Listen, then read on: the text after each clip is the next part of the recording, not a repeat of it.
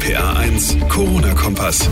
Willkommen und hallo zu unserem Podcast heute am Dienstag, 12. Mai, Folge Nummer 39. Mein Name ist John Segert. Schön, dass ihr eingeschaltet habt.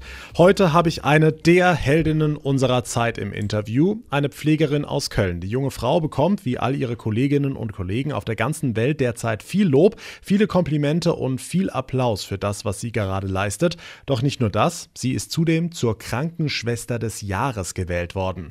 Was es mit diesem Titel auf sich hat und wie sie darauf reagiert hat, das erzählt sie uns selbst in dieser Ausgabe. Außerdem werfen wir einen Blick auf den morgigen Tag, denn dann dürfen die rheinland-pfälzischen Gaststätten endlich wieder aufmachen, wobei längst nicht alle wieder am Start sein werden, denn so manchem Wirt sind die ganzen Regeln, die mit der Öffnung einhergehen, einfach zu viel. Wir haben uns mal umgehört und wir sprechen mit der pfälzischen Weinkönigin über ihre sehr ungewöhnliche Regentschaft zu Corona-Zeiten. Das alles gibt's gleich. Jetzt starten wir erstmal wie immer mit den aktuellen Zahlen. Stand heute gibt es bei uns in Rheinland-Pfalz genau 6.351 bestätigte Corona-Fälle. Bundesweit liegen wir inzwischen bei 170.400 Patienten. Mindestens 7.500 davon sind an den Folgen des Virus gestorben. Die Reproduktionszahl liegt nach Angaben des Robert-Koch-Instituts bei 1,07 und genau über diese sogenannte R-Zahl wird im Moment viel diskutiert. RPA1-Reporterin Tanja Holländer, das RKI geht davon aus, dass diese Zahl Zahl auch weiterhin um die 1 liegen wird. Warum? Weil wir zwar eine Entspannung in den Infektionszahlen und eine Entspannung der Maßnahmen erleben, aber das Coronavirus ja trotzdem nicht einfach weg ist. Diese Reproduktionszahl oder R-Zahl gibt eine zeitversetzte Momentaufnahme an und das heißt, die letzten drei Tage wurden gar nicht berücksichtigt. Und warum ist das so? Unter anderem, weil am Wochenende eben weniger Menschen zum Arzt gehen als unter der Woche. Außerdem haben Gesundheitsämter oder andere Behörden in der Regel zu und liefern die Zahlen erst zum Beginn der Woche.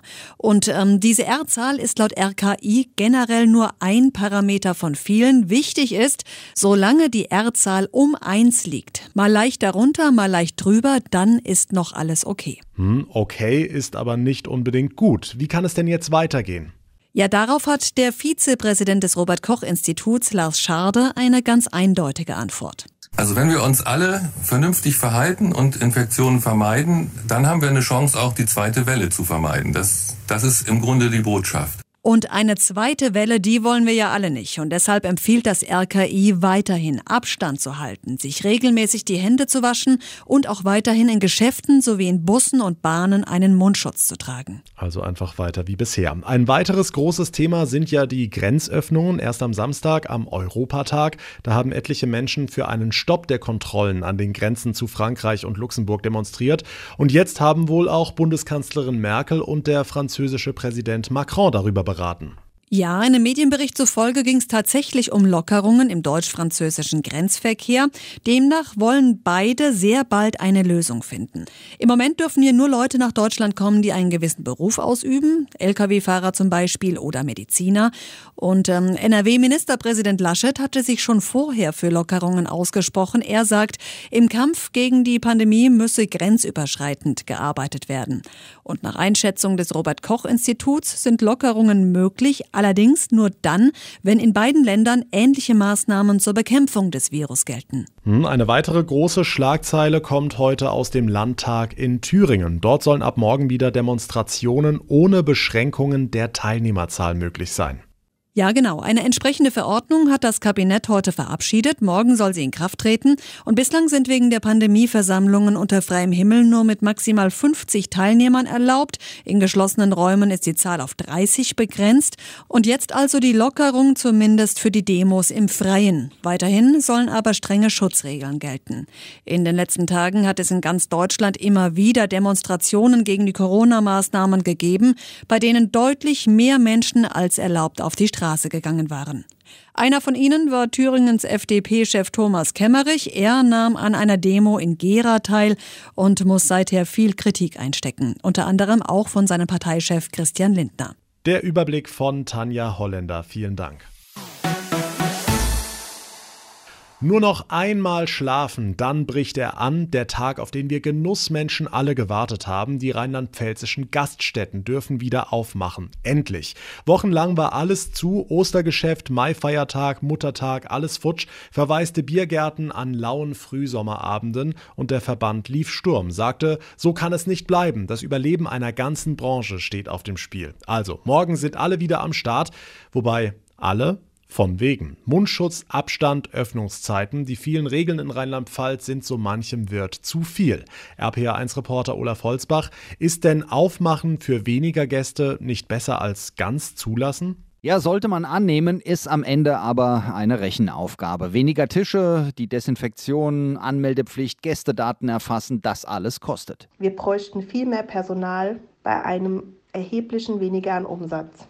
Um alle Vorgaben einhalten zu können, legen wir im Prinzip drauf. Deshalb bleiben wir ehrlich gesagt lieber bei unserem Essen to go. Jutta Skripitz, die Chefin in der Geiststube im rheinhessischen Hahnheim. Eine von vielen, die sich mit Essen zum Abholen über Wasser hält und es dabei erstmal belässt. Anders die Zeitungsente, eine Kneipe in der Mainzer Innenstadt. Sie öffnet aber ein Bierchen um die Ecke mit Reservierung. Inhaber Mike Krämer. Wir müssen das mit Laufkundschaft machen und die Leute müssen sich anmelden und wir platzieren. Wir sind ja kein Restaurant, wo jemand eine Stunde sitzt und wenn er dann zwei Stunden sitzt und dann soll ich ihn fortschicken. Das sind so Sachen, das ist in der Kneipe funktioniert funktioniert das nicht ganz so. Wenn es funktioniert, dann auch für ihn mit Mehraufwand zum selben Preis? Also erstmal werden wir die Preise so lassen, wie sie sind, weil wir es jetzt auch nicht einschätzen können, was nimmt man überhaupt ein, was sind die Kosten. Und wenn das nachher noch sein muss, dass wir erhöhen, werden wir erhöhen. Und zu alledem gilt die Mehrwertsteuerermäßigung nicht für Getränke. Als Kneipier ist er gekniffen. Also doch lieber Essen to go wie in Hanheim. Die Geiststube hat die Karte zwar verkleinert, will sonst aber nichts anders machen. Nein, auf gar keinen Fall. Denn die Leute kommen und bestellen extra unsere Schnitzelvariationen oder auch gerne mal einen Rumsteak. Rumsteak Corona habe ich neulich irgendwo gesehen. Auch schön. Die rheinland-pfälzische Gastronomie vor dem Neustart. Ab morgen früh um sechs dürfen sie wieder. Viele sagen, wegen der ganzen Auflagen lohnt es sich für mich nicht. Dankeschön, Olaf Holzbach. In der Corona-Krise bekommen Sie endlich die Anerkennung, die Sie schon seit Jahrzehnten verdient hätten, die Pflegeberufe. Sie sind die Helden der Neuzeit, ernten Beifall und viele Komplimente und eine Krankenschwester aus Köln ist jetzt auch zur Pflegerin des Jahres gekürt worden. Diese Auszeichnung wird Jahr für Jahr vom Unternehmen Jobtour Medical aus Baden-Baden vergeben. In dieser historischen Phase geht der Preis an die 27-jährige Sarah Hupperich, die im Krankenhaus Köln-Mehrheim auf der Lungenintensivstation arbeitet. Hallo Sarah. Hallo, guten Tag. Erzähl mal, wie war das, als du erfahren hast, du bist die Pflegerin des Jahres? Ja, als ich erfahren habe, dass ich Pflegerin des Jahres wurde, war ich natürlich total überwältigt und hatte auch nicht damit gerechnet. Und letzte Woche Montag wurde ich dann über Zoom überrascht von der Initiative Herz und Mut und war natürlich super happy und super überwältigt, dass ich diesen Preis bekommen habe. Das war sehr, sehr schön. Okay, wer hat dich für den Preis nominiert und vor allem warum? Meine Kollegin, mit der ich in Sierra Leone war für sechs Monate, der Maren Jeske, die hatte mich für den Preis nominiert und hatte mir am Anfang unseres Aufenthaltes davon erzählt. Und sie hatte mich nominiert, weil sie meinte, dass ich so, so ein Herz für die Kinder dort habe und immer für sie kämpfe und äh, so viel Durchhaltungsvermögen habe, dass sie mich für den Preis nominiert hat und sich auch ziemlich sicher war, dass ich den Preis verdient habe. Hm, du hast es angesprochen, du warst als Pflegerin in Sierra Leone tätig. Aus medizinischer Sicht sicher eine große Herausforderung, oder? Die medizinischen Herausforderungen in Sierra Leone waren teilweise sehr schwierig, weil dort halt nur eine relative Basisversorgung stattfinden kann. Es können keine Kinder beatmet werden. Ich war ja dort in einem Kinderkrankenhaus tätig, das einzige äh, Kinderkrankenhaus im ganzen Land. Und dort sind natürlich die hygienischen Voraussetzungen kaum zu vergleichen jetzt mit dem deutschen Gesundheitssystem und auch von den Behandlungsmöglichkeiten, die sind sehr eingeschränkt. Tja, und dann warst du kaum wieder zu Hause in Deutschland, dann ging es hier mit der Corona-Pandemie los. Wie kannst du unter diesen schwierigen Umständen im Moment arbeiten? Ich bin natürlich jetzt zu einer Zeit zurückgekommen in der Corona-Krise und im April habe ich auf der Lungenintensivstation in Meerheim gestartet und bin quasi noch in der Einarbeitung Die Pflege dort funktioniert aber äh, sehr gut. Wir haben einen sehr guten Teamzusammenhalt. Das Team ist sehr, sehr nett und dadurch können wir auch die Herausforderungen gut bewältigen. Und dadurch, dass viel Personal rekrutiert werden konnte, können wir die Pandemie gut überstehen. Sarah Hupperich aus Köln, Pflegerin des Jahres, eine tolle Auszeichnung für eine der Heldinnen unserer Zeit. Und ich glaube, in so einem Superheldenkostüm, da wäre sicherlich auch mehr Platz für einen etwas dickeren Gehaltscheck. Rheinland-Pfalz, das Weinland. Die meisten Anbaugebiete liegen hier bei uns und auch genau diesen Weinbau bringt Corona im Moment ziemlich durcheinander. Was zum Beispiel macht eigentlich eine Weinkönigin zu Corona-Zeiten? Keine Feste, keine Umzüge, an denen sie teilnehmen und ihre edlen Tropfen präsentieren könnte, also viel Freizeit? Von wegen. RPA1-Reporter Thomas Stüber hat sich mit der pfälzischen Weinkönigin Anna-Maria Löffler unterhalten.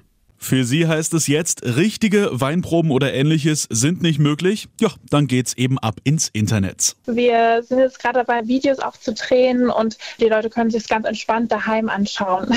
auch die Tastings, Online-Tastings, Weintastings sind alles jetzt digital oder auch Weinfeste, die ersten online. Damit habe ich auch im Leben nicht gerechnet, dass ich mal auf einem Online-Weinfest unterwegs sein werde und dort Leute kennenlernen an äh, Tischen. Also das ist auch eine ganz spannende Sache, mal was Neues zu erleben. Immerhin besser als nichts, aber trotzdem ist ein richtiges Pfälzer Weinfest nicht zu ersetzen, sagt auch Anna-Maria Löffler. Es ist sehr schade und ich denke, also ich spreche da nicht nur für mich, sondern für die alle Pfälzer, die äh, ihre Geselligkeit auch lieben und, und gern unterwegs sind und da muss man geduldig sein und auf 2021 abwarten. Ob sie noch ein Jahr dranhängen darf, ist offen. Das entscheidet sich in dieser Woche. Anna-Maria wäre auf jeden Fall bereit. Auf jeden Fall. Also die Pfalz zu vertreten, das macht einfach so viel Spaß. Nicht noch ein Jahr, das wäre natürlich ein Traum. Aber ich muss auch ehrlich sagen, ich nutze jetzt einfach die Zeit und mache mir da gar nicht so viel Gedanken. Ich habe da leider nicht so eine Entscheidungsfreiheit und kann das nicht festlegen. Das entscheiden andere. Und äh, darum mache ich einfach jetzt aus meinem Jahr auch online das Beste draus mit den ganzen Projekten, die wir haben die Online-Regentschaft der pfälzischen Weinkönigin Anna-Maria Löffler. Und damit kommen wir zum Ende unserer heutigen Ausgabe. Vielen Dank fürs Zuhören. Wenn ihr Lust habt, hinterlasst sehr gerne eine Bewertung oder ein Feedback bei Apple Podcast. Und wenn ihr schon dabei seid, dann würde ich mich sehr freuen, wenn ihr den Podcast, unseren RPA1 Corona Kompass, abonnieren würdet. Mein Name ist John Segert. Wir hören uns in der nächsten Ausgabe wieder, also sprich morgen. Bis dahin eine gute Zeit und vor allem bleibt gesund. Der RPA1 Corona Kompass.